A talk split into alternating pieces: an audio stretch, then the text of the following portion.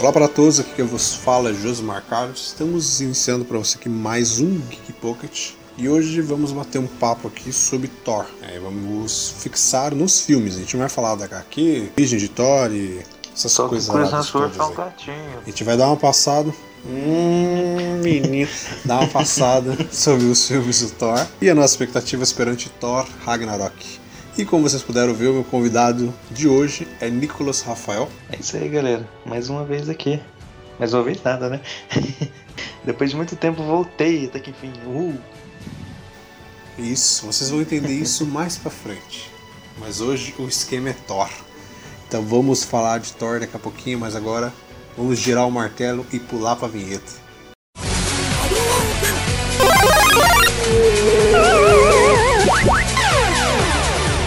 Começa agora o Geek Pocket.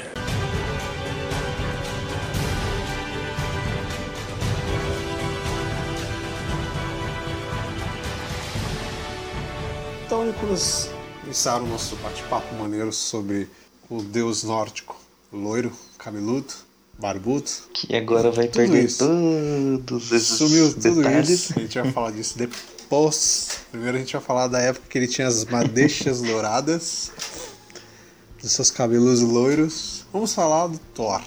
Primeiro filme do Thor lançado em 2011. Ele é um filme meio controverso, porque ele era um filme de origem, né? A Marvel estava começando ali, iniciando a sua iniciativa dos Vingadores, né? A fase A dos filmes da Marvel. Acontece que lançaram o filme do Thor. Ele foi meio criticado em várias coisas e tal. Suas. A roupa, né? As vestimentas dos personagens, elas destoavam um pouco, porque, querendo ou não, também as pessoas naquela época que o Thor foi lançado, elas não estavam acostumadas totalmente com isso. De ver os personagens ali utilizando roupas que lembrassem muito a HQ, né? Que o Thor é basicamente isso. Era o primeiro filme da Marvel que entrava nesse universo dos deuses aí. Deus do Trovão e outras coisas a mais da, da Marvel ali. E o primeiro filme foi lançado do Thor. E realmente, o filme do Thor, pelo menos na minha opinião, não sei a tua, mas eu acho o primeiro filme do Thor, tipo, bem, bem mediano. Ele é um filme que acaba sendo bem esquecido. Ele tem seus momentos, tem, mas ele fica meio esquecido, assim, comparado com outros filmes de origem da Marvel. Não, até, até é, sim, naquela época, pra mim era o filme mais foda que tinha Sim, na sim. época. Mas depois que eu assisti o 2, aquele ali ficou no chinelo, né? Que você falou, no começo. Eu, eu vejo pelo lado de que quando lançou pra gente era novo. Sim. Então, puta, era demais. Agora que a gente vê esses mais novos, a gente fala, mano, que lá passado. Só que eu, eu, Josimar, o que eu não gosto do filme, apesar de ser fã da Natalie Portman, e qualquer filme que ela fizer, ela vai fazer bem, Vocês não entenderam? importa o que as pessoas dizem, tá ligado? É, eu acho as cenas da Terra do primeiro filme de Thor, tipo um porre, tá ligado? Elas, não, elas são muito jogadas, elas são muito jogadas, elas não tem muito a ver com o filme ali em si, tipo, elas são muito jogadas e a paixão do Thor pela Jane Foster, tipo, é muito corrida, tá ligado? Eles se apaixonam por ela muito rápido, que é, parece que... Amor à primeira Sim, vista. parece que não teve muito tempo de desenvolver o tempo do personagem na Terra. Quando ele tá em Asgard, né? O Jotunheim lá que ele luta com os gigantes do gelo. Aquelas cenas elas são muito mais interessantes. Quando ele tá na Terra, tipo, vira um porre, né? O visual do filme, comparado com o segundo, ele mudou bastante. É, o uniforme dele mudou bastante. E o visual do Thor, que muita gente não repara, mas quando assistiu o primeiro Thor, pra gente o visual dele tava maravilhoso, cara. Mas quando Sim. você assiste o segundo e depois você revê o primeiro, você vê que tipo, tá, ele tá muito bizarro no primeiro. Ele tá Sim. tipo mega loiro, tá ligado? Tá mega. Tá realmente Nossa. tá um cosplay com água oxigenada. Sim, ele tá um cosplay, aquele cabelo parece mó falso. Ele tem um cabelo mais curto, né? O cabelo dele curto é meio Chanel, né? O cabelo dele no primeiro filme. Ele. Muito feio. É, receberam várias críticas por causa disso, né? Do cabelo dele e tal. Tanto que você nota no segundo filme, o cabelo dele não tá tão loiro igual o primeiro, não tá tão lavado igual o primeiro, tá ligado? Tipo, usou a E- e chapinha. tá né? mais- Tá mais natural. tá mais natural e tá comprido. Tá um pouco comprido. Ele passa dos ombros, assim. Que é o cabelo do próprio ator. Que ele deixou crescer por causa das críticas. Que falaram do primeiro filme. Realmente sim. A aparência dele no primeiro filme tá muito bizarra. Tipo, a sobrancelha dele tá um mega oxigenado, tá ligado? Mas o, ele trouxe momentos bons, ele trouxe o Loki. Ficou um personagem memorável e até hoje em dia. Bem desenvolvido. Acho que é um, é um dos personagens que melhor se desenvolveram.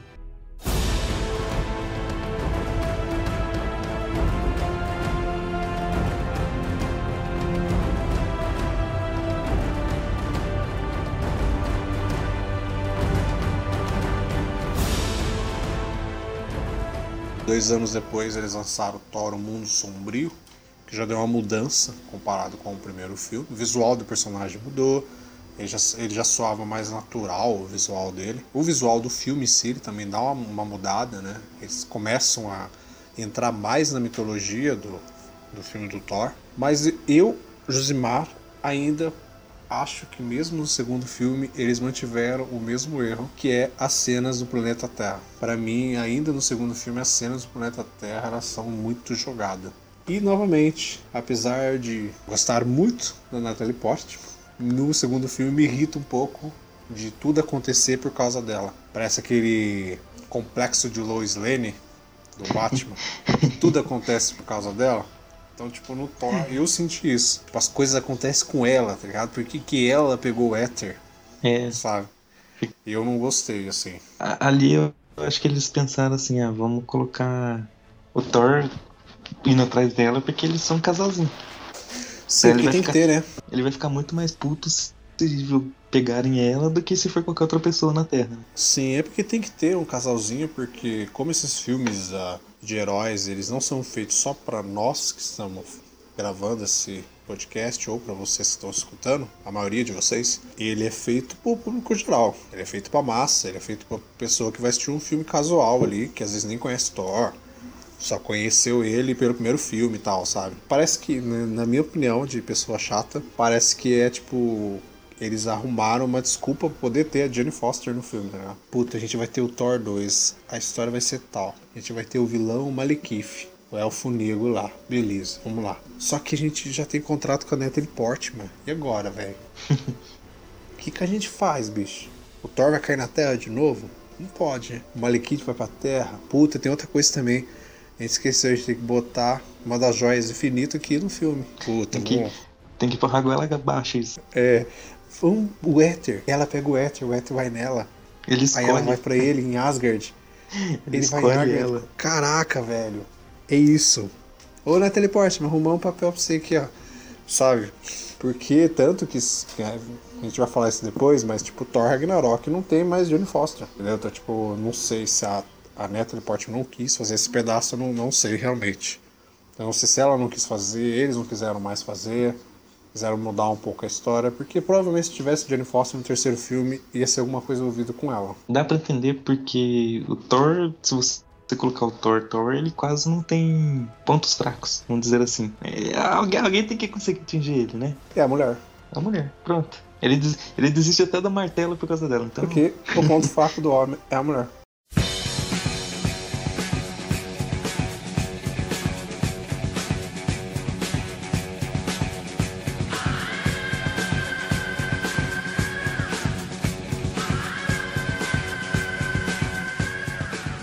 Então, Nicolas, falamos um pouco sobre os dois primeiros filmes. A gente falou muito aí sobre os dois primeiros filmes porque a gente quer falar sobre esse que vai sair agora no final do mês, que é Thor Ragnarok. A gente não assistiu, é óbvio que esse podcast tá saindo antes, porque a gente tá fazendo uma expectativa aqui pra gente assistir o filme e ver se a gente vai acertar ou vai gostar ou não.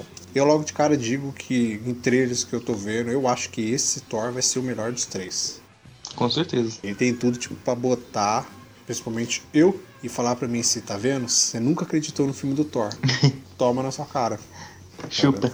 O nome já é basicamente Thor Ragnarok, ele já indica que esse é o último. E uma das coisas que a gente já vai falar aqui, Nicolas, que é uma coisa que a gente discutia anos na faculdade, que é o bendito planeta Hulk. Graças a Deus alguém pensou na porra do planeta Hulk. Caraca, tipo, não vai fazer um filme inteiro do Hulk- planeta Hulk? Não vai. Mas, bicho, a essência do planeta Hulk tá no Thor Tá Ragnarok. lindo. Tá lindo, lindo, lindo, lindo. E já dá pra ver logo de cara que quem, que quem vai mandar na bagaça é o Hulk. Mas se eu não estiver errado, Sakar é o nome do planeta que se transforma no planeta Hulk. Isso, sim. Não é? O Hulk se torna o campeão, o gladiador campeão lá. E toma o lugar do, do rei lá, né? Ele entrega o rei pro povo e vira o planeta Hulk. Motherfucker Hulk. Então isso já é foda. Porque eles pegaram o mesmo planeta, colocaram a mesma roupa de gladiador no Hulk, que ficou irado demais. Aquela... E tipo, isso já, já é mega interessante. Colocaram o esquema dos gladiadores. Só que eles arrumaram um jeito de colocar isso no contexto do universo que eles estão criando nos cinemas. Porque que não tinha como, tipo, ter um filme solo do Planeta Hulk, do jeito que é a história do Planeta Hulk. É, o Hulk foi com a nave lá, fugiu do, da Era de Ultron, né? Por causa das merdas que ele fez. Ele não, não concebeu que ele poderia ser aquele tipo de criatura e ele, e ele vaza. No Planeta Hulk, ele é jogado pelo Homem de Ferro pra lá, né? É na história original, sim. Isso, só que ele acorda na, dentro da nave, começa a se debater e a nave acaba caindo nesse planeta. O, o interessante é que é, em todo o trailer a gente vê o Hulk mais Hulk do que Banner, que é uma característica do, do planeta Hulk em que o Hulk toma controle do Banner, não o Banner toma controle do Hulk. Só que esse é um Hulk diferente do Hulk Sim, que sim. a gente viu antigamente. Ele é um Hulk tão cômico ali, porém ele é um Hulk controlado. Ele é um Hulk que Sim. sabe o que tá fazendo. É, o que cabe no universo deles, porque no primeiro Vingadores a gente descobriu meio que isso, né? Que o, o Hulk desse universo é um, é um Hulk controlado. O cara ele se transforma em Hulk quando ele quer, basicamente. Sim. Não é mais quando ele fica só com acesso de raiva. Apesar de ele se transformar em um momento do filme Uhum. por causa da raiva. Mas ele se transforma no final do filme porque ele quer.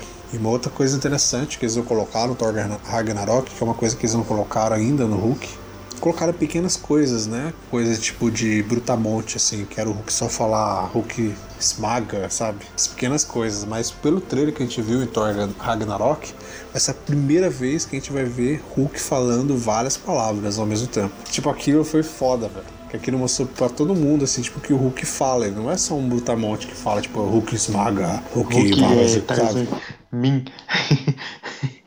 É, não, o Hulk fala, velho.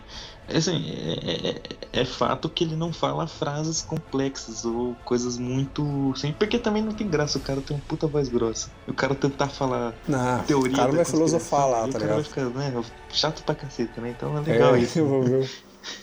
Eu vi o Hulk no meio da batalha falando ser ou não ser. Ele pega a pedra, Não, assim. Eu- Essa explosão aconteceu porque não Você sei não vai ver. Não, não, cara, tem que explodir tudo mesmo. Isso. Que é isso mesmo, tipo, é o Hulk consciente, é o Hulk que é o Hulk brutamonte, mas ele sabe que ele é o Hulk e é o doutor ao mesmo tempo. Ele tem a consciência de quem é amigo e quem não é amigo dele, né? Porque quem vê aí muita HQ, as animações, né, atuais que tem dos Vingadores, é o Hulk só fica como Hulk. Ele não vira Bruce Banner. Ele vira Bruce Banner quando algum vilão faz alguma coisa e tal, que tira o poder dele, ou faz alguma outra coisa ali, aí ele vira o Bruce Banner. Caso contrário, ele é 100% Hulk. É, outro ponto do Thor Ragnarok que a gente pode falar aqui é que além do ponto aí de que vão cortar as madeixas do, do Thor, que eu achei foda. Quando eu vi o primeiro trailer, aquele primeiro trailer mais simples, que mostrava ele cabeludo, sendo preso nas correntes lá pela Ela, né? Sendo levado e tal. Aí, o esquema dos gladiadores. Eu falei, puta, ele vai virar um gladiador que tem a ver com o planeta Hulk, será que eles vão fazer isso? Aí eu falei, putz, ele vai virar gladiador? Esse tem que cortar o cabelo dele? Sim. Isso não tem lógica. Isso faz parte da cultura. Aí quando eu vi que cortaram o cabelo dele, que botaram o Hulk, eu falei, puta, aí sim. Eles estão tratando esse filme como se fosse um reboot. O próprio diretor falou que ele é quase como se fosse um reboot. Ele é uma continuação, mas ele é como se fosse um reboot. É como se o Thor estivesse ganhando uma nova vida. Então, tipo, ele cortou o cabelinho, não tem mais o martelo, porque a ela espedaçou o martelo dele. Então, tipo, ele tem espada lá dos espadinhos que ele vai lutar. Esse filme ele vai mostrar pra gente que o Thor, ele consegue ser um Thor sem o martelo. É que ele é um cara forte sem, sem ter o Mjolnir com ele. Sim, tem um momento que, que ele pega, tipo, os relâmpagos, né? Parece o olho dele azul, assim. É, Ele vai ser o deus, ele vai se tornar o deus trovão, né? De verdade. Isso. É, ele vai mostrar que o martelo era um adereço dele. Tipo, ajuda ele, ajuda pra caralho. Mas ele consegue lutar sem o martelo. Se ele vai ter um outro martelo no filme, a gente não sabe. Contexto de HQ, é um outro martelo que teria é o do Bill, do Bill e Raio aí Beta. que né? entram várias teorias do, do Guardiões da Galáxia, do Casulo, do Adam Warlock. A gente não sabe se é Sim. o Adam, se é o Bill que vai aparecer, então temos aí um- uma grande chance de O Adam, o Adam eles já falaram que não vai aparecer. No Vingadores, nenhum dos dois, no 3 e no 4, não vai aparecer o Adam. Que o Adam vai aparecer só no Guardiões 3. Inclusive tem lá nos, nos easter eggs do, das cenas pós-crédito final do primeiro filme já a criação do Adam começando, né? Então ele não vai é, aparecer porque nesses ele, ele filmes aí. necessita de, uma Porque pedra. o né? Adam, ele. Sim, é, o Adam, ele, ele é um dos primeiros, né? Donos da, da manopla. E ele tinha. Ele é detentor de uma pedra Uhum. também, não era? Então, ele não vai ter. Então eles vão fazer de outra forma. E E, eu, o Thanos eu conseguir pegar outra pedra eu e tal. espero do fundo do meu coração que Bill Beta apareça.